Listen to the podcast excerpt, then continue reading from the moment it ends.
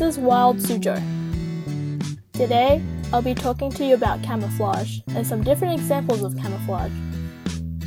First of all, camouflage is using things like color, texture, disguises, and mimicry to make something less noticeable or to hide something. Maybe a mouse has different shades of brown in its fur to hide on the forest floor. People in the military dress in clothes with a splattered green and brown pattern that helps them to blend in with their environment. Now, I'll give four examples of animals for each type of camouflage. First, color camouflage is when an animal hides itself in a background that is the same or similar color to itself.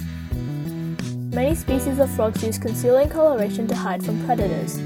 For example, the southern brown tree frog comes in shades of brown that can help it hide in decaying plants, mud, and rocks.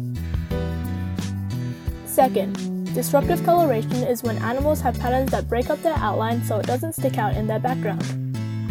An example would be a leopard, which is covered in spots that break up the outline of it and help it to hide in the African savanna as it hunts for prey.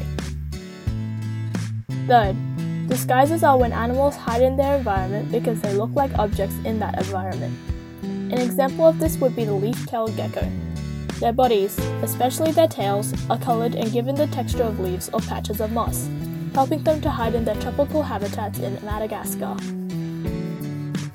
Finally, mimicry is when an animal has evolved to look like another dangerous, poisonous, or bad tasting animal, which will ward off predators.